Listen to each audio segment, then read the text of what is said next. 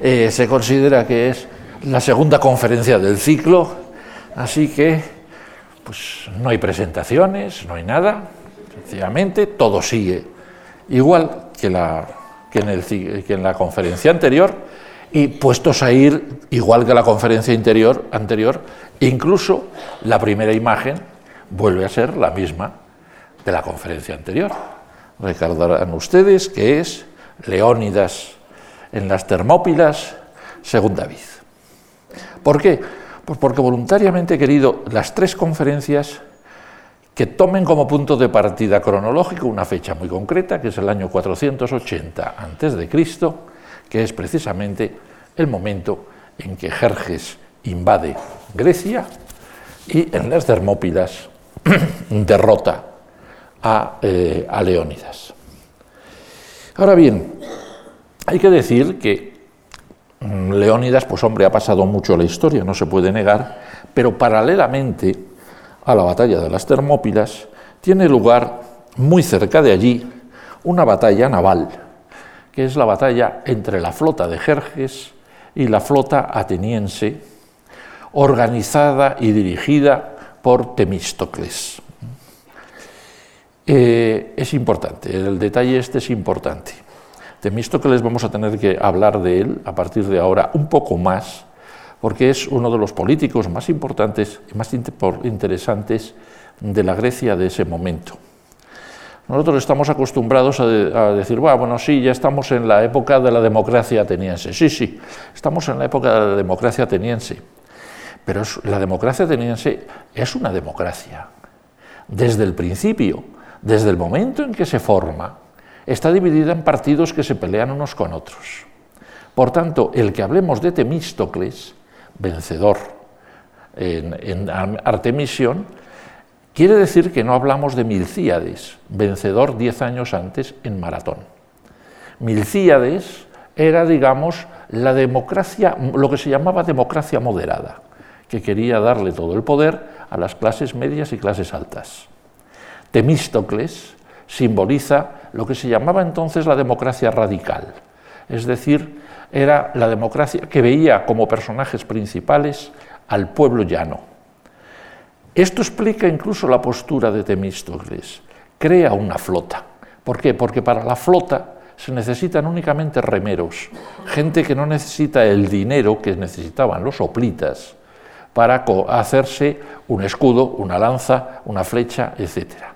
Y esta oposición, digamos, de clases se va a mantener. Sea como fuere, en este momento gobierna Temístocles. Le toca gobernar a Temístocles. Temístocles ve, por tanto, el avance de los persas, se da cuenta de que derrotado Leónidas su flota no puede hacer nada, con lo cual retrocede con su flota hacia Atenas, hoy ya nos vamos a ocupar de Atenas fundamentalmente, y llegado a Atenas, pues se plantea qué hacer con Atenas ante la llegada de los persas. Los persas se acercan y eso no hay quien lo mueva. Y bueno, lo único que se le ocurre es decir, oiga, vámonos todos. Parece un poco tonto ver acercarse un ejército a la ciudad y decir, nos vamos. Eh, pero tenía una razón ante la llegada de la terrible invasión persa, se pidió consejo a los dioses y los dioses dieron un oráculo que ha pasado la historia. Atenas se salvará si se protege en sus murallas de madera. Hubo algunos que dijeron, uy, las murallas de madera, eso me suena a una leyenda, me suena a que en Atenas la Acrópolis de Atenas en una época muy antigua, muy antigua, tuvo murallas de madera. Vamos a subirnos a la Acrópolis. Menos mal que solo hicieron pocos. Los otros dijeron, no, no, no, las murallas de madera son los barcos que acaba de hacer Temístocles. Vamos a coger todos los barcos y nos largamos. Y se largaron, se largaron a la isla más cercana que tenían enfrente de Atenas, que era Salamina. Y como he sabido, en Salamina se dio la gran batalla entre las naves de Jerjes y las naves de Atenas, y Jerjes tuvo que ver desde la costa cómo sus naves eran arrasadas por las naves de Temístocles. El señor que vemos ahí a la derecha es Temístocles, dicho sea de paso. Un inciso. las guerras políticas de entonces eran serias, no como las de hoy. Cuando un líder político perdía, le tocaba marcharse de Atenas. Era lo que se llamaba el ostracismo. En concreto, en el caso de Temístocles, unos años después, cuando cae su gobierno, le obligan a marcharse de Atenas, acaba exiliándose y entonces se le ocurre irse, no deja de ser curioso, a ver si tiene trabajo para él el rey de Persia. Y el rey de Persia tiene trabajo para él.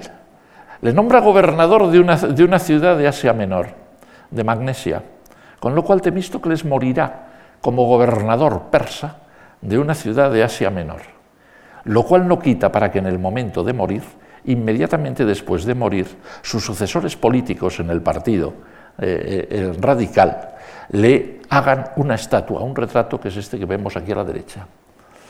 No deja de ser curioso que entre estos seguidores de su partido radical, el principal es para esas fechas nada menos que Pericles lo cual ya nos va situando un poco a Pericles, un poco en el partido contrario al de Temístocles, que vamos a ir viendo.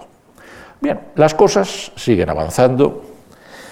El rey Jerjes, dado cómo se le ha torcido la batalla de Salamina, se retira hacia el interior, vuelve a Atenas, destroza Atenas, tampoco se puede mantener allí, tiene que retroceder, un año después lo encontramos derrotado en la batalla de Platea.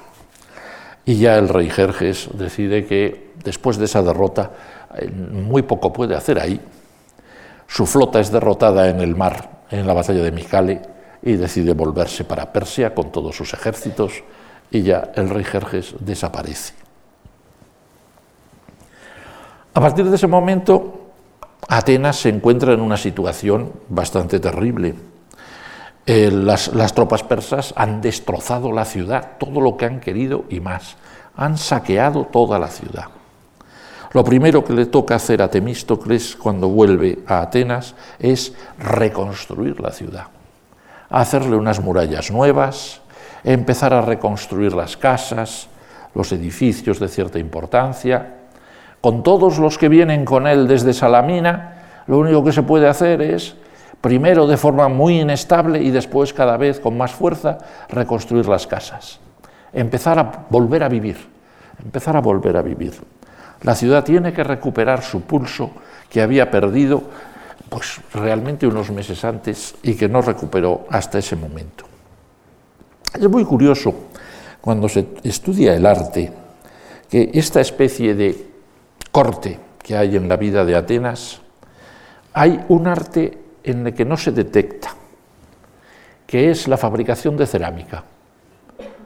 ¿Por qué? Pues, pues porque es muy sencillamente, tener un horno de cerámica es una cosa muy sencilla y muy probablemente a un soldado persa que salta una ciudad, pues destruir un horno de cerámica le parece la pérdida de tiempo mayor porque no va a encontrar ningún tesoro dentro del horno de cerámica. Con lo cual, nos encontramos que los ceramistas que han huido, que se han ido a Salamina, cuando vuelven a Atenas se encuentran sus hornos, mejor o peor estado, pero se ponen a, fabricar inmediatamente. Y no deja de ser curioso, aquí tienen una serie de imágenes de uno de los pintores más importantes de este momento, pintor de Berlín, pero se podrían haber puesto los de otros muchos más, que no hay un decaimiento, ni un antes y un después de la batalla de Salamina, que son señores que siguen produciendo no hay documentado ningún autor de cerámica ateniense del que podamos asegurar que trabajó mucho hasta la llegada de Jerjes y después desapareció, es decir, murió. No, ni mucho menos. Da la impresión de que todos en bloque se fueron a Salamina, todos en bloque volvieron de Salamina y siguieron trabajando, sin plantearse mayores problemas. Sin embargo, la ciudad como tal evidentemente estaba en un estado lastimoso los edificios públicos que estaban acumulados en torno al ágora eh, los, fueron destruidos, destrozados por los persas. Además, hay que tener en cuenta esos edificios públicos que estaban en torno al ágora se habían hecho casi todos en los años inmediatamente anteriores, es decir, a partir del momento en que en el año 509 a 507 las reformas políticas de Clístenes habían traído a Atenas la democracia. Eran, por tanto, edificios relacionados con la democracia. Edificios juzgados, es decir, yo qué sé, edificios para reuniones de consejos, etcétera, etcétera. Cosa que estaba totalmente vinculada con el régimen nuevo. Este régimen nuevo de la democracia había venido a sustituir a la tiranía, que gobernaba en Atenas desde 50 años antes. Durante 50 años, Pisístrato y sus dos hijos, Hiparco e Hipias, habían gobernado en Atenas y para ellos, lógicamente, ese tipo de edificios pues no tenía ningún sentido. Hay que saber, y es importante, que en el año 514 gobernaban Atenas, Hiparco e Hipias, y ocurrió lo que se llamó el tiranicidio. Dos nobles atenienses, a saber, Armodio y Aristogitón, mataron a uno de los dos hermanos, a Hiparco.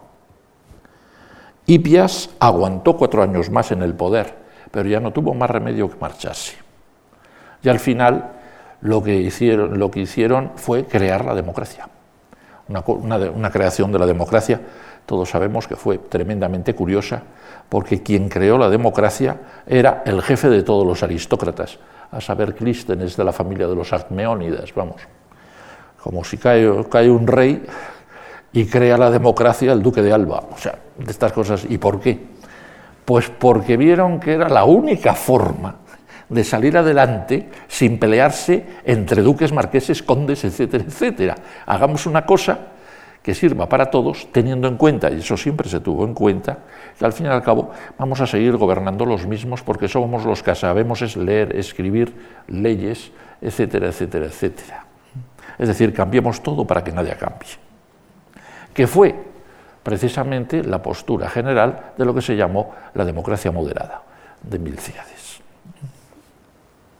¿Por qué todo este rollo? Pues por una razón concreta.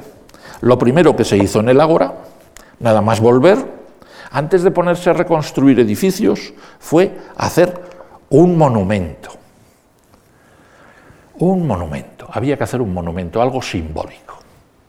Y ese monumento fue la reconstrucción del grupo de los tiranicidas, de Armodio y Aristogitón, en el gesto de matar a uno de los dos tiranos, de matar a Hiparco. Esto era un monumento que era muy importante en Atenas, simbolizaba la llegada de la democracia. Paradójicamente, paradójicamente, porque posiblemente sepan muchos que realmente el asesinato de Hiparco fue un lío de faldas, vamos, para que nos vamos a engañar. Hiparco, el tirano Hiparco, estaba enamorado del joven, del joven Armodio, pero mira por dónde Aristogitón también. Y Armodio y Aristogitón eran amantes. Por tanto, llegó un momento en que decidieron liquidar al tirano. Y eso fue realmente lo que ocurrió un asesinato de tirano por un asunto eh, sentimental. Pero mira por dónde. Ese asesinato del tirano fue, fue creando un movimiento tras otro, tras otro, tras otro, y aquello desembocó en la única democracia como Dios manda que tuvo toda la antigüedad, a lo largo, de su historia. Vamos, no tiene nada que ver con la falsa democracia de la República Romana, que no tiene nada que ver.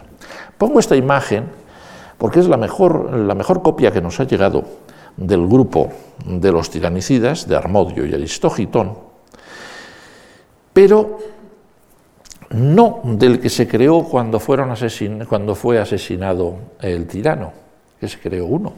Se le encargó a un escultor llamado Antenor que, se, que, le, que hiciese ese monumento y se colocó en el ágora, como símbolo de la llegada de la democracia, sino un monumento posterior. Cuando Jerjes llegó a Atenas, destruyó muchas cosas, pero entre ellas se llevó el grupo de, los, de, los, tiranicidas, porque sabía muy bien que era un símbolo del gobierno ateniense. Tengamos en cuenta que junto a Jerjes venía nada menos que Hipias, el viejo tirano, amigo, hermano de Hiparco, el que había sido asesinado por los, por los tiranicidas. Por tanto, Hipias probablemente no le gustaba en absoluto ver que se había colocado en el ágora de Atenas un monumento a los asesinos de su hermano. Y decidieron llevarse a Persia el, el monumento original. Ese monumento original todavía lo encontraría Alejandro Magno en Susa y se lo devolvería a los atenienses. Pero ya los atenienses se habían acostumbrado a ver este que vemos aquí ahora, que es copia del que encargaron justo cuando volvieron, después de la batalla de Salamina, etcétera, etcétera, a dos escultores muy prestigiosos del momento, a saber, Critias y Nesiotes. Me dirán, ¿y por qué ha puesto esa otra figurita del señor con barbas al lado? Pues miren, ese señor es de los dos el mayor, ¿eh? Aristogitón, y la cabeza que aparece en el grupo que ven a la derecha, que está en, el, en Nápoles, por cierto, es un calco de la que ven a la izquierda, y la que ven a la izquierda, pues pueden venirla a ver en cualquier momento cuando les apetezca porque está en el Prado. Se considera que es la mejor copia que nos ha llegado de la cabeza de Aristogitón. Bien, sigue la historia adelante y ya que se han asentado, han empezado a levantar casas, han levantado todo, eh, pasamos un periodo en que Atenas está absolutamente en paz. Durante 10 años, del 470 461, se gobierna allí lo que podíamos llamar el partido de derechas, por llamarlo de algún modo entre todos nuestros planteamientos, es decir, el partido de la democracia, eh, de la democracia eh, moderada, que en, esas circunstancias era gobernado por Simón. Simón, pues bueno, todo el mundo lo, pone bien, es un hombre pacífico, tranquilo.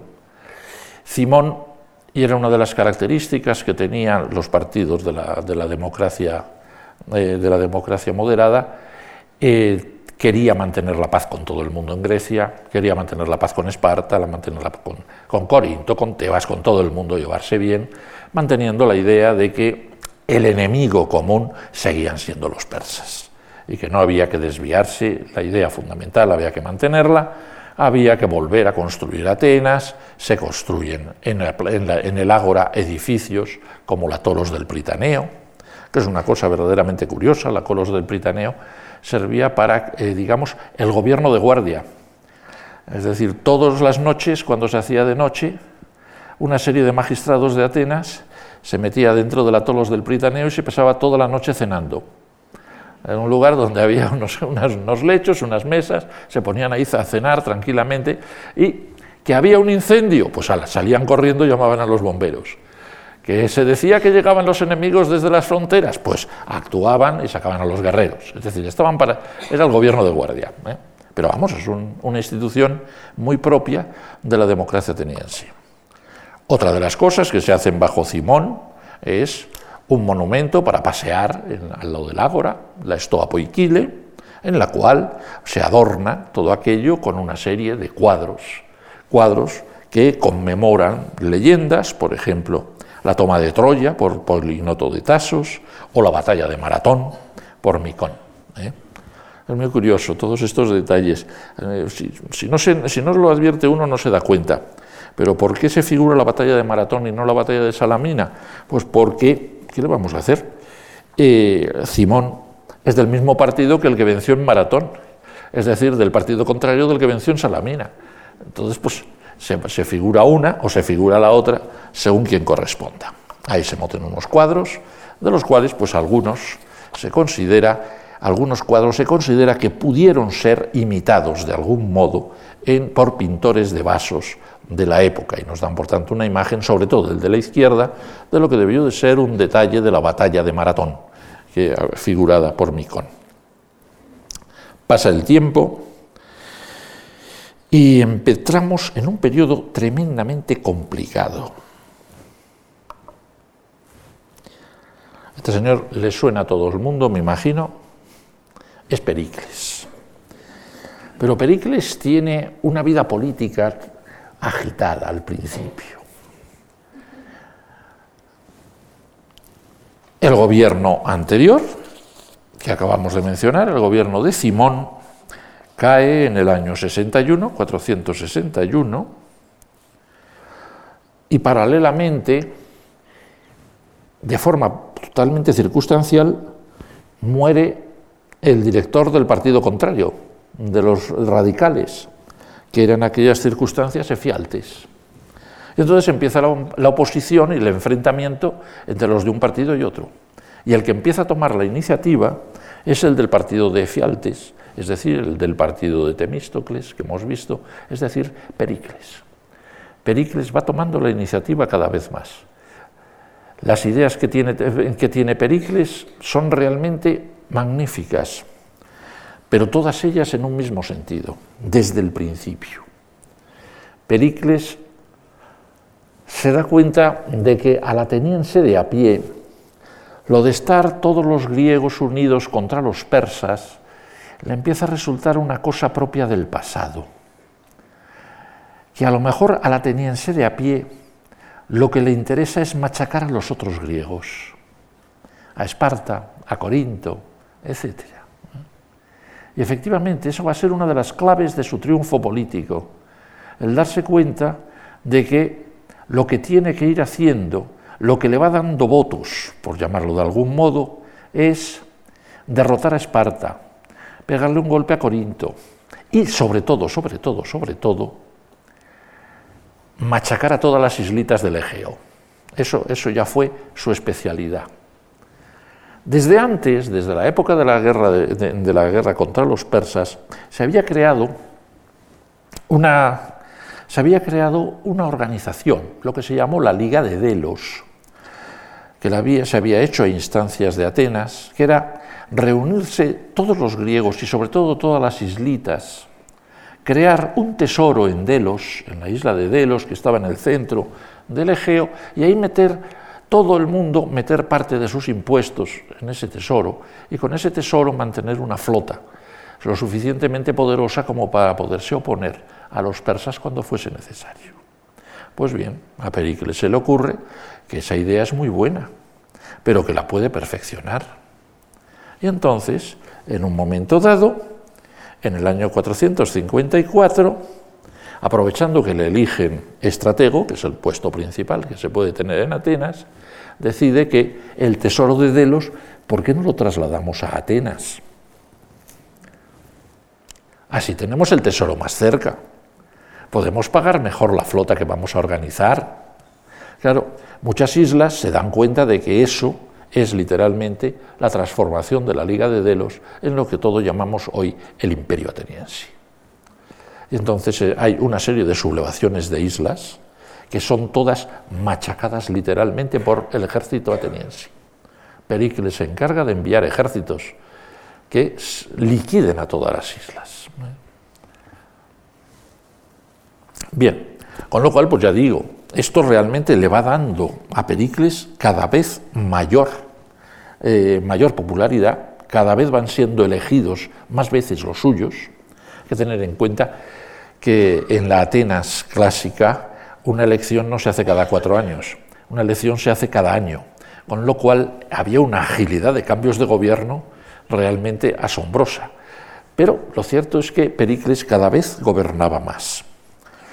Sin embargo, en los primeros años de un gobierno alternante de Pericles y de la oposición moderada, se hacen una serie de proyectos artísticos interesantes. En concreto, aquí vemos a la izquierda un templo llamado tradicionalmente el Teseion, en realidad un templo dedicado a Hefesto. Pues bien, parece ser, está claro, que es un proyecto que hace el Partido Moderado. Eh, las metopas muestran muchísimas imágenes tanto del héroe ateniense Teseo como del héroe espartano Heracles, pero cuando tiene ocasión Pericles, corta las obras. Después de, tres años de obras, corta las obras. ¿Por qué? Porque no quiere que sigan. Forman parte de lo, que está haciendo la oposición.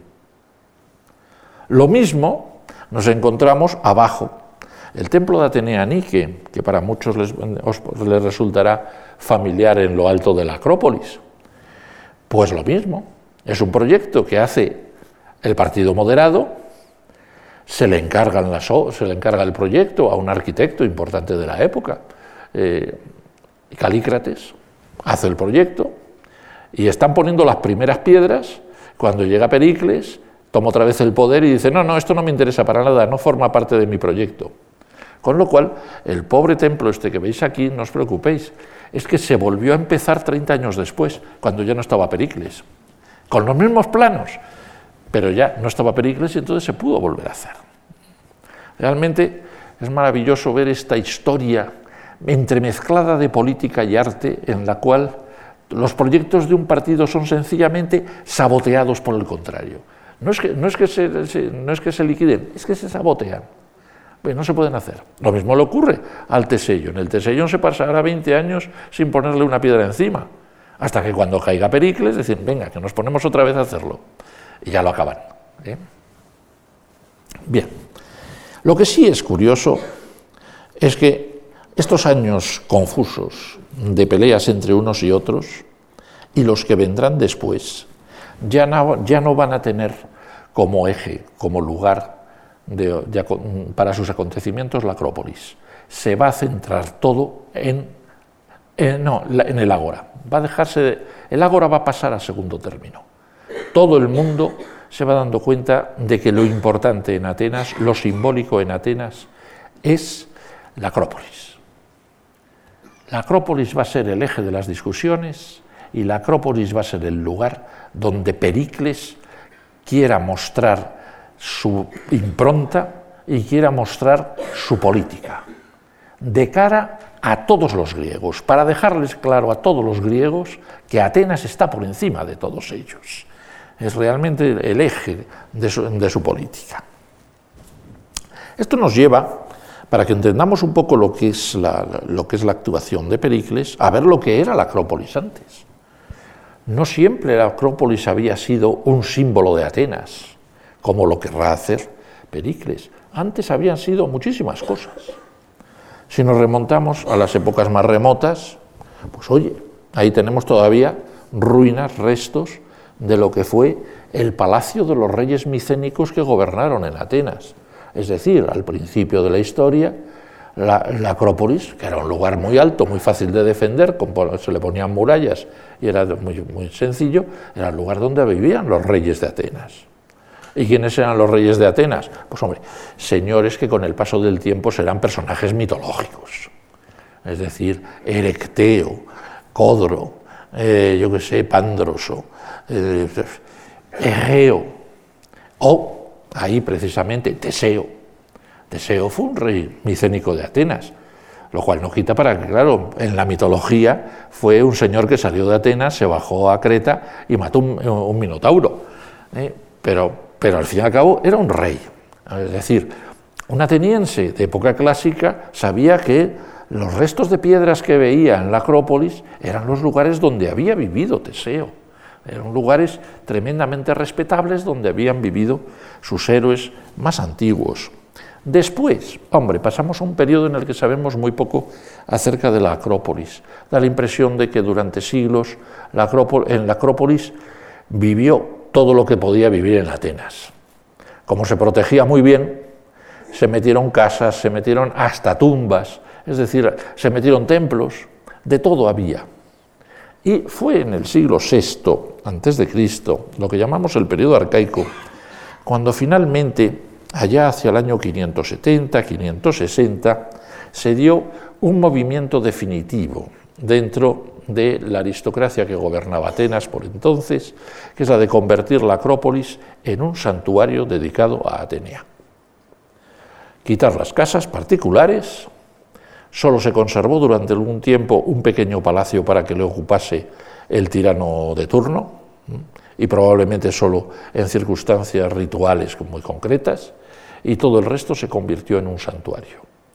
Un santuario que tuvo un templo grande, un enorme templo, el llamado viejo templo, del cual lo que mejor nos queda es un trozo de frontón que representa, como vemos aquí, un genio de tres cuerpos, un genio de tres cabezas, probablemente Gerión enfrentándose a Heracles, Y alrededor de ese templo se empezaron a colocar exvotos, estatuas, templetes donde se metían eh, ofrendas de las distintas familias aristocráticas, y la Acrópolis se fue convirtiendo en una especie de bosque de estatuas en torno a este templo.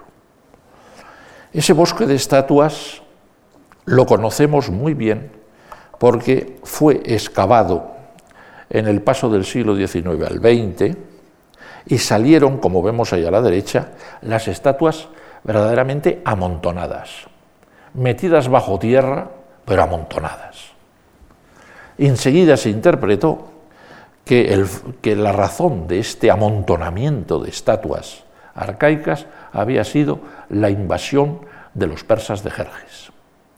Jerjes, con sus tropas, habían atacado la Acrópolis, habían destruido todo lo que habían encontrado allí, se habían debido de estar jugando a los bolos con las estatuas, con los y al final, cuando volvieron los atenienses y se encontraron todas las estatuas rotas o medio rotas, decidieron meterlas en unas zanjas amontonadas unas encima de otras, para decir, bueno, a partir de aquí vamos a empezar otra vez porque esto está destruido.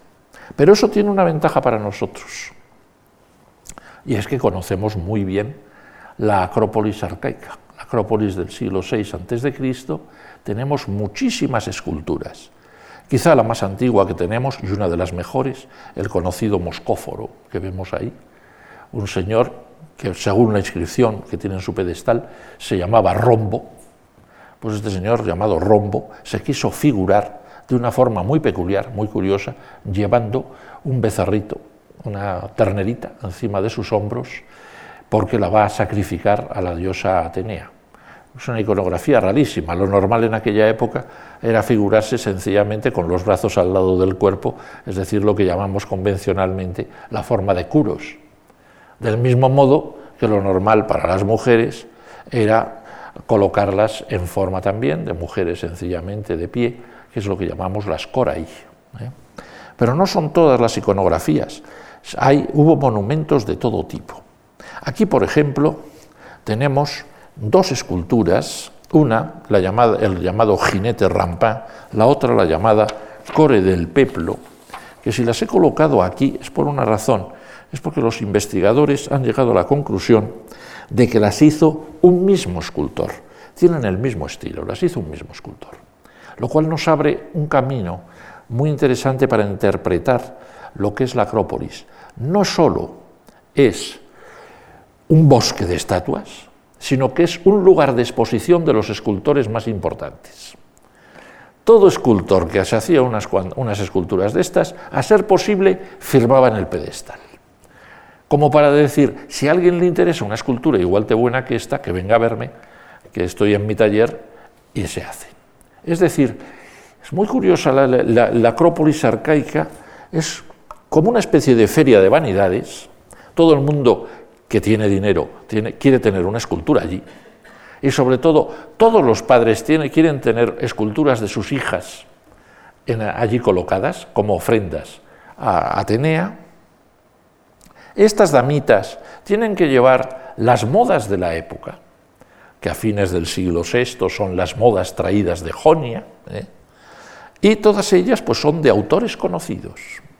Por ejemplo, ahí a la izquierda tenemos la llamada Core de Quíos, que probablemente la hizo Arquermo de Quíos, personaje al que conocemos pues, toda su vida, desde Quíos pasando por Delos hasta llegar a Atenas, le seguimos toda la vida prácticamente. Lo otro es la, la, otra, la del centro es ya la llamada la delicata, la de la derecha es una estatua impresionante, enorme, la core de Antenor. La core de Antenor, una especie de, vamos, estatua gigantesca, monstruosa, tiene la siguiente inscripción. Nearco el ceramista dedicó esta obra como diezmo de sus ganancias. Antenor, hijo de Eumares, la realizó.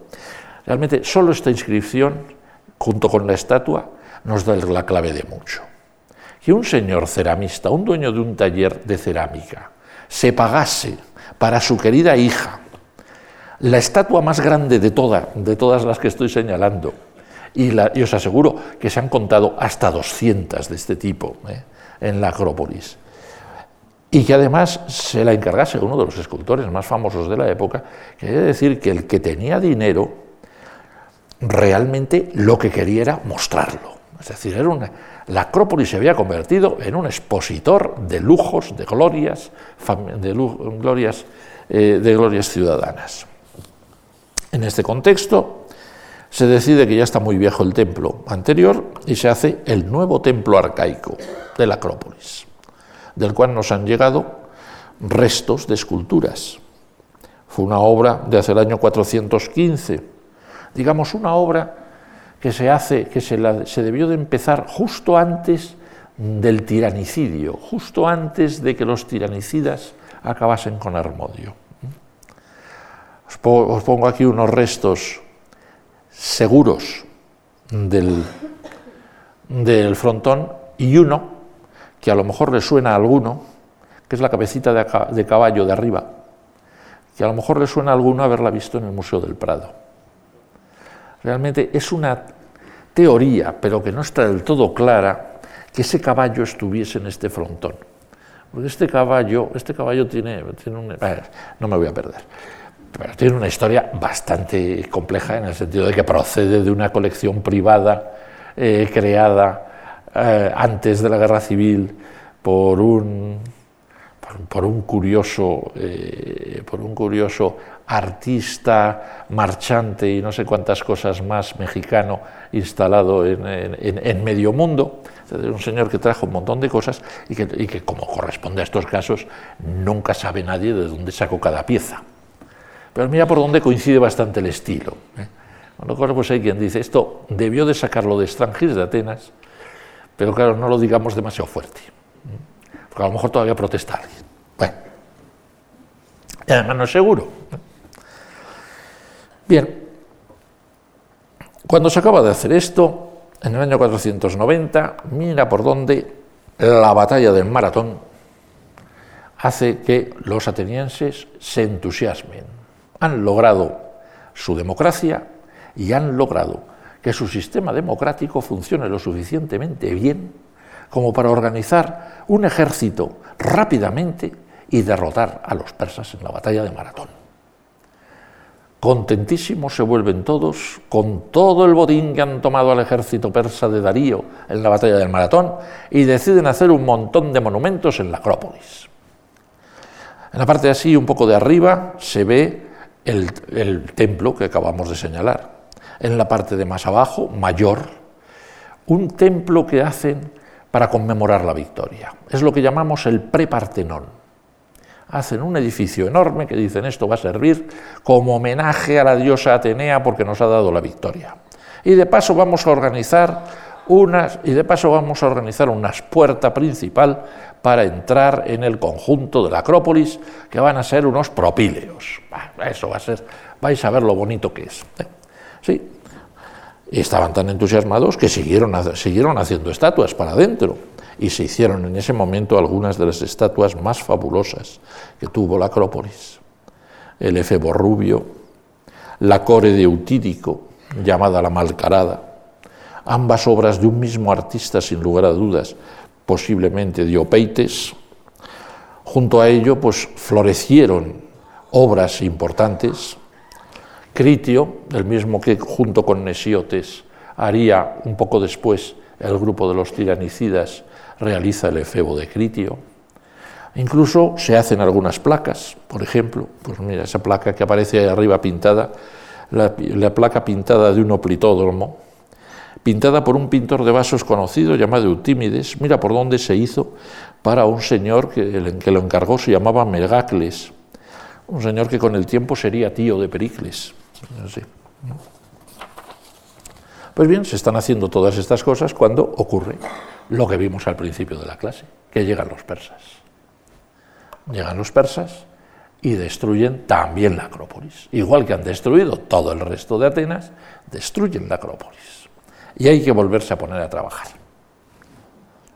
Para ello, lo primero que se hace, nada más marcharse los persas, es ver qué es lo que queda encima de la Acrópolis. Y se dan cuenta de que las obras que se estaban empezando del prepartenón, de los propíleos, etcétera, los persas las han destrozado. Se ha podido llegar a decir que incluso hicieron hogueras al pie de los, de los tambores de columnas para destruir lo que estaban levantando los atenienses. Bien sabían los persas de Jerjes que todo eso se estaba levantando con el botín de guerra tomado en Maratón al ejército del rey Darío, es decir, a sus hermanos mayores. Con lo cual destruyeron todo aquello. Cuando Temístocles volvió a Atenas, lo primero que hizo fue levantar de nuevo las murallas de la Acrópolis, reutilizando todos aquellos cubos de columnas, vamos, cantamores de columnas, todo lo que pudo, que sabía que no se podía volver a utilizar para nada.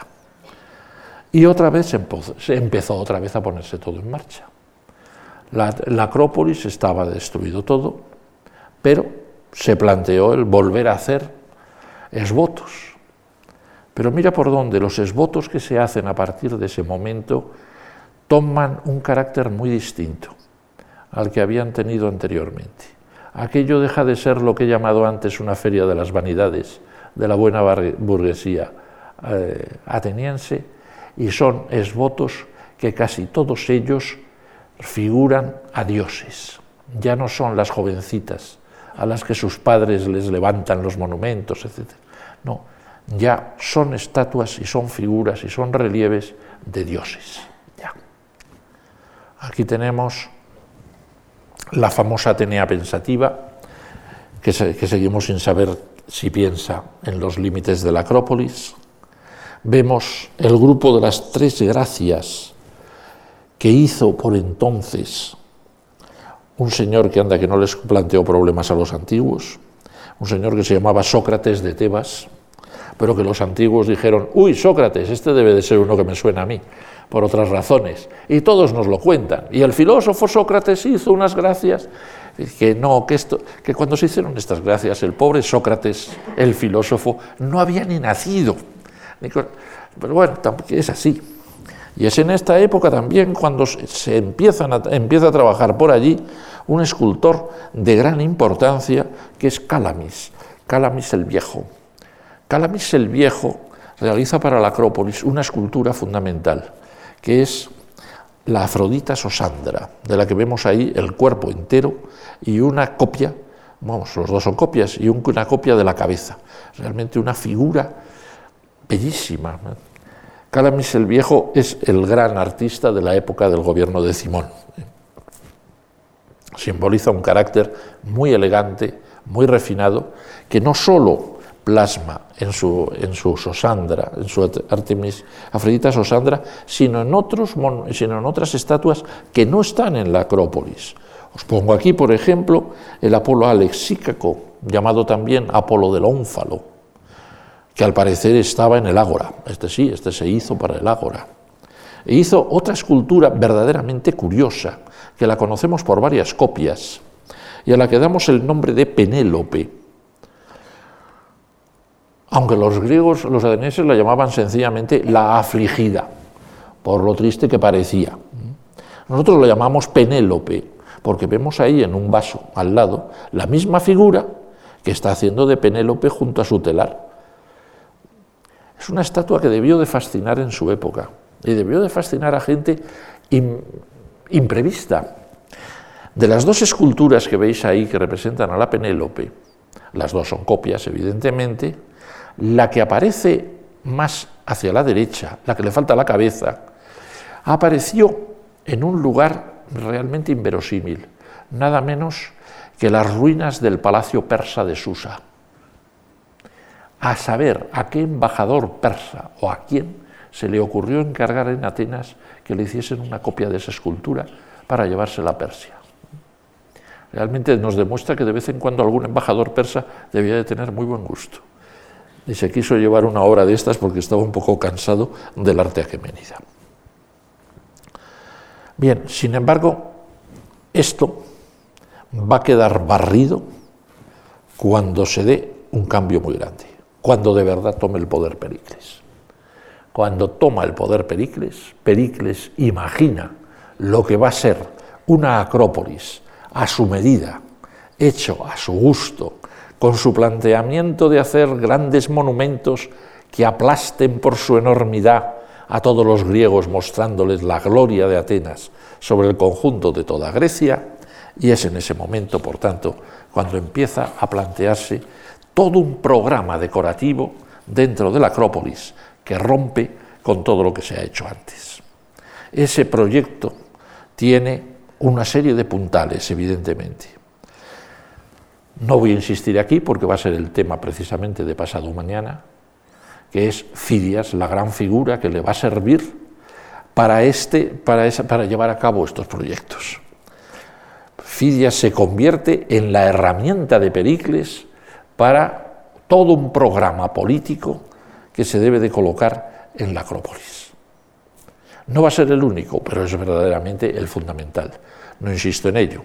Aquí tenéis una imagen romántica del Atenea Prómaco, del mismo modo que aquí tenéis algunas de las primeras obras que hace Fidias para la Acrópolis una cabeza del Apolo Parnopio o bien la imagen de la Atenea Lemnia.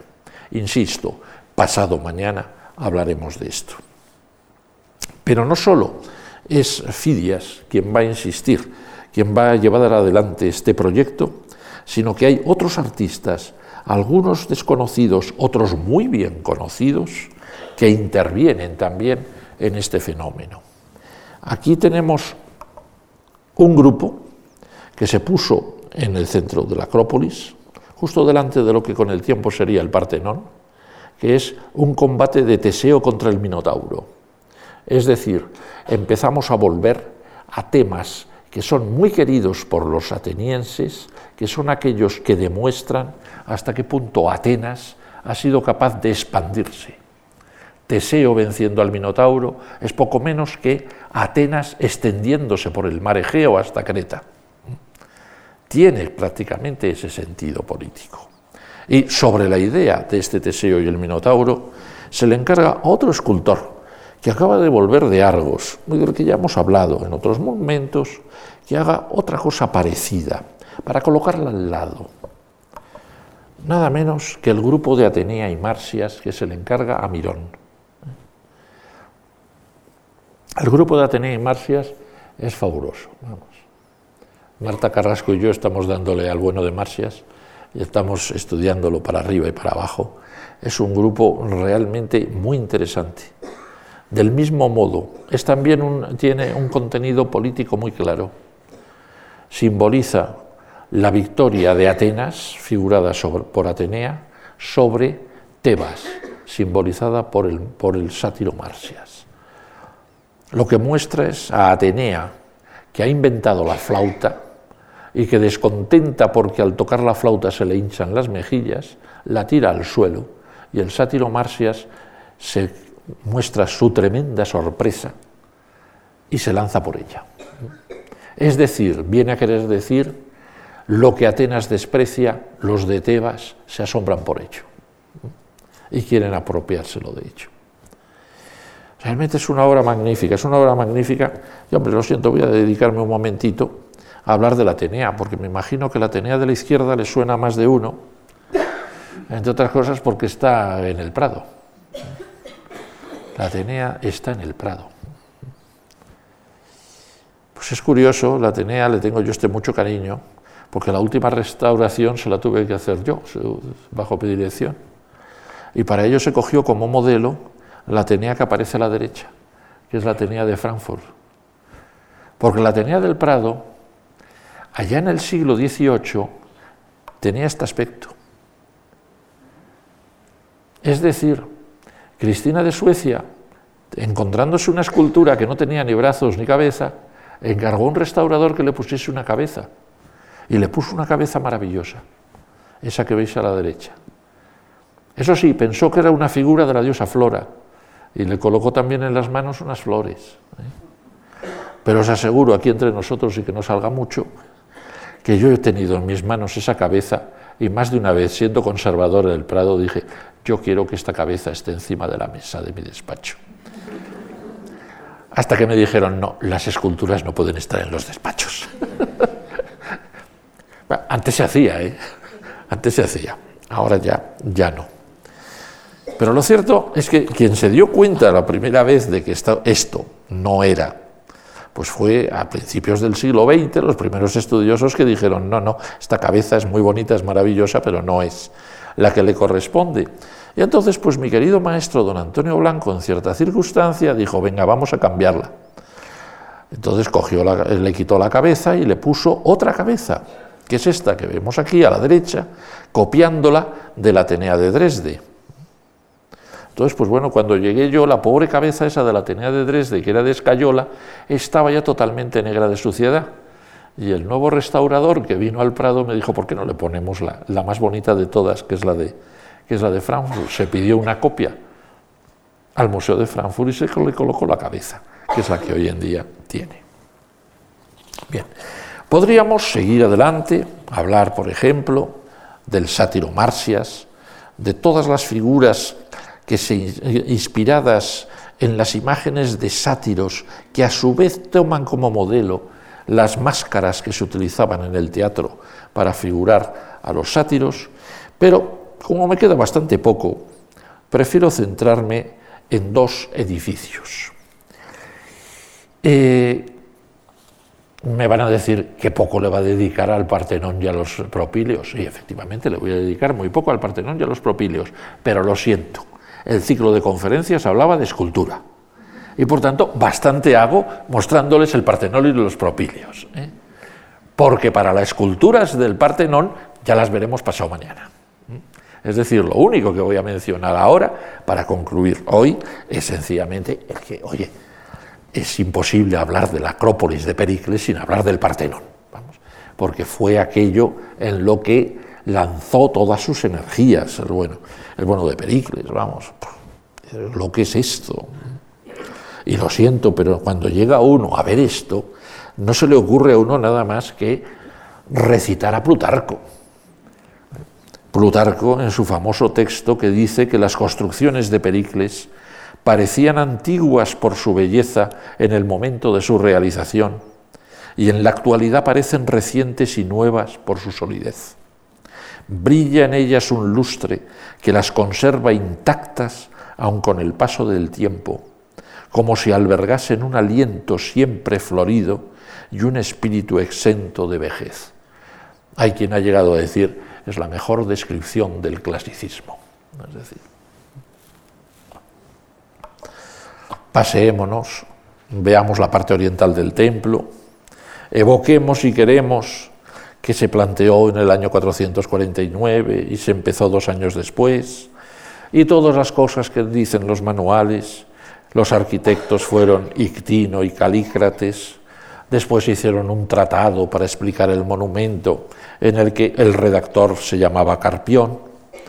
Podemos decir, pues todo, incluido que este edificio esta niñería se empezó en el año 447 y se acabó en el 438 antes de Cristo. Se hizo todo en nueve años. En nueve años se hizo el Partenón.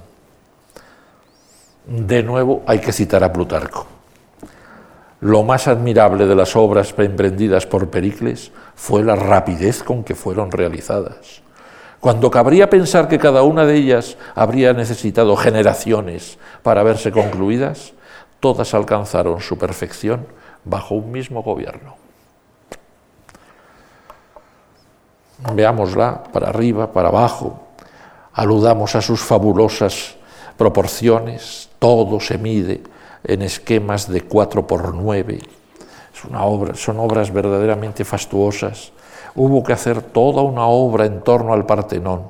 El Partenón, para realizarlo y que se viese por todas partes, hubo que acondicionar todo lo que había alrededor del Partenón. En concreto fue por allí donde se metieron las esculturas arcaicas, que estaban las pobres, rotas por todas partes. Pero ya digo, mm, lo siento, tendría a lo mejor que contarles la diferencia entre el prepartenón y el Partenón, tendría que contarles cómo el Partenón fue el primer edificio griego, el primer templo griego que se pensó desde dentro para afuera, es decir, se pensó para darle la importancia fundamental a la escultura, la tenía Partenos, de la que la hablaremos dentro de dos días, y desde ahí se fue realizando todo el exterior. Y lógicamente ello nos lleva a decir que si todo esto ocurrió es porque Ictino y Calícrates trabajaban bajo las órdenes de Fidias, que lo que quería era resaltar la escultura que él mismo estaba realizando para el interior.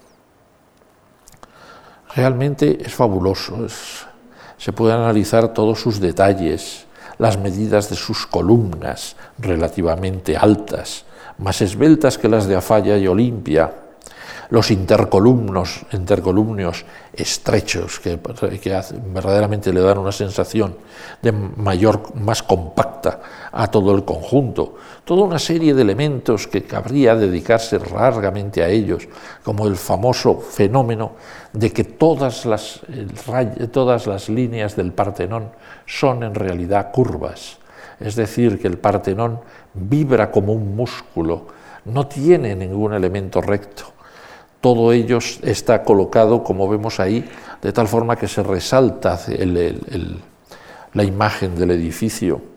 Las columnas se inclinan hacia el interior. Las columnas de esquina son más anchas para que no parezcan más estrechas al recortarse sobre el cielo.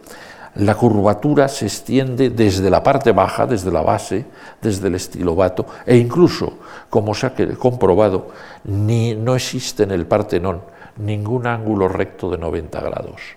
Todos ellos tienen un poquito más, un poquito menos, verdaderamente creando una imagen terriblemente compleja. Se ha estudiado todo, se ha estudiado del Partenón e incluso la proporción de la altura total, 18 metros, con respecto a su anchura, lo cual nos da, curiosamente, una proporción de 1,70. ¿Por qué? Lo digo porque se ha, discutido incluso si el Partenón sigue la forma armónica, la forma proporcional de lo que se llama el número áureo, la proporción áurea. Pues bien, la proporción áurea es 1 a 1,62. El Partenón es 1 a 1,70. Es decir, se ha podido decir que no sigue la proporción áurea porque para dar con la proporción áurea hay que saber raíces cuadradas, y eso no se sabía en el siglo V Cristo, pero sí que había un sentimiento estético lo suficientemente elevado en, los arquitectos como para darse cuenta de que eso quedaba bien, sencillamente. Bueno, podríamos seguir, podríamos hablar fijándonos en los restos que nos quedan de las alturas, sobre todo, pues podríamos imaginar, ¿por qué no?, los colores que adornaban el Partenón. Poco sabemos de ellos, pero algunas cosas sí. Sabremos que los triglifos eran azules, por ejemplo. La mayor parte de los elementos horizontales eran rojos con meandros dorados. Es decir, debía de estar muy bien movido. Eso sí, por favor, que no me digan, como me dicen a veces los alumnos, bueno, y estaban encaladas las columnas o pintadas de colores. Y digo, mire usted, cuando se tiene uno, tiene uno a su disposición un mármol como el pentélico, es ganas de fastidiar un edificio intentarle poner cal por encima. ¿eh? Y ya solo nos queda, perdonen, he llegado a la hora, pero voy a cogerles cinco minutos más, porque nos queda evidentemente los propíleos nos quedan los propilios, claro. En un momento dado, como digo, en el año 38 se concluye el Partenón. Lo único que queda ponerle, para, para acabar el Partenón es ponerle los frontones. Pero para eso ya no hacen falta operarios, bueno, bastan los escultores. Para eso ya los albañiles no sirven. Con lo cual, Pericles se encuentra con un montón de albañiles que pueden estar a punto de estar desocupados. Entonces, no, no, no, no, nos ponemos Fidias, ponte a supervisar, cógete otro arquitecto. Probablemente se había peleado con Ictino, porque Ictino nos lo encontramos en el Peloponeso trabajando en otras circunstancias. Cógete otro, que es Mnesicles, y vamos a hacer la, la puerta principal. Ya que no tienen que seguir entrando bloques de piedra, porque el Partenón ya está acabado, podemos ya permitirnos hacer los propilios quitar los restos de ruinas que nos quedan de los propíleos que se habían iniciado antes y hacer unos propíleos nuevos. Para ello, se sabe que casi uno de los, de los trabajos principales fue hacer la rampa de acceso, que había que tallar un montón de roca para hacer la rampa de acceso. Pero después, en el año 438, cuando se inaugura el Partenón, empiezan las obras. Eh, ¿Y eso por qué lo sabemos? Muy sencillo, porque hay una cosa muy importante que ha llegado hasta nosotros, que son las cuentas de la Acrópolis hay una serie de grandes placas llenas de palabritas. O sea, seguro que yo me he intentado volver loco en leerlas, no hay quien las leas. Hay que ser epigrafista para leerse eso. ¿eh? En las cuales va diciendo, van diciendo lo que se paga cada año. O sea, la democracia ateniense es muy seria y las cuentas las lleva bien y las pone en público. Este año, el año en que siendo arconte perenganito de tal, siendo sacerdote tal, tal, tal, se pagó para el frontón, para los frontones, tanto. Para, los propíleos, tanto. Para esto, tanto. Pues, verdaderamente son unas cuentas que nos permiten saber año a año lo que se va haciendo. Con lo cual sabemos que en el año 437 se empiezan los propíleos. Me dirán ustedes, ¿y cuándo se acaban? Nunca. No se acaban nunca por lo que voy a decir ahora. Se plantean Nesicles se pone a plantearse cómo puede ser esto en planta y se pone a trabajar en las partes que aparecen aquí de negro. Las otras ni se llegaron a hacer. Como digo, no se acaba. Salvo quien hay quien dice que realmente era lo suficientemente lúcido como para empezar por un sitio y hacerlo crecedero. Es decir, bueno, si tengo tiempo, sigo. Si no tengo tiempo, no sigo. ¿eh? Entonces se hizo la subida desde la parte abajo con una, eh, vamos, con una compleja, eh, con una compleja juego de, zigzags. Lo digo porque casi siempre todo el mundo dice, ah, pero si es que tiene, si es que, eh, fijaros cómo sube la gente, sí, sube la gente así en esta maqueta, pero en la época de Pericles por ahí tenían que subir carros, caballos, animales de sacrificio y cosas así, cosa que no se puede subir por una escalera. Había que hacer una rampa en zigzag, que es lo que realmente se hizo. Y desde ahí se entraba en el propilios. Verdaderamente la imagen que debían de tener los propilios en sus inicios era como una preparación para el Partenón. Es evidente que Mnesicles se basó cuidadosamente en todos los sistemas de proporciones del Partenón para hacerse los propíleos. Solo hizo una variante, que hizo un pórtico de seis columnas en vez de un pórtico de ocho, y que a los lados colocó unos salientes hacia afuera que permitían darle al, visitante la idea de que iba siendo acogido hacia, el, hacia el santuario y de paso a la izquierda, las columnas que se ven más a la izquierda, daban la entrada a un comedor, vamos a una sala de, para que los sacerdotes invitasen allí a la gente a comer, a sus invitados, en, en un conjunto verdaderamente muy agradable, rodeado por magníficas pinturas. Eso es lo que hace que con el tiempo a eso se le llamase pinacoteca, pensando que era más importante la colección de pinturas que los lechos que estaban colocados ahí para los sacerdotes. El interior debió de ser impresionante. Tan tremendamente alto era que se decidió que la, parte interna había que hacerla en orden jónico, porque si no hubieran sido unas columnas tan aparatosas que realmente no se podían hecho, no se podrían haber hecho. Realmente eran tan ambiciosos los propilios que una de las cosas que se inventaron en, ella, en, ellos fueron que algunos arquitraves, que eran excesivamente largos y que Mnesicles pensaba que no iban a aguantar, les colocó unas franjas, unas barras de hierro para reforzarlos. Es lo que a veces irónicamente se ha llamado, inventó el mármol forjado o el mármol o, el mármol armado. Finalmente, pues bueno, llegó hasta el final, hizo la parte de atrás y en un momento dado, en el año 431, le debieron dejar decir, se ha acabado, no hay dinero. ¿Por qué no hay dinero? Porque se ha declarado la guerra del Peloponeso contra Esparta y necesitamos dinero para el ejército. Con lo cual ni siquiera llegó a alisar los muros como vemos ahí, se dejó sin alisar los muros. Y ahí acabó el siglo de Pericles. Dos años después se declaró la peste en Atenas, en plena guerra contra, contra Esparta, y Pericles murió presa de la peste. Y ya el gobierno de Pericles se acabó definitivamente y subieron al poder la oposición. Que en aquel caso concreto de deciros que la oposición no solo era la oposición de los moderados, sino que era una tenaza formada por la oposición de los moderados y los, eh, y los populistas de izquierdas representados por Cleón. Con lo cual, pues bueno, quedó, quedó liquidado aquello y siguió la guerra.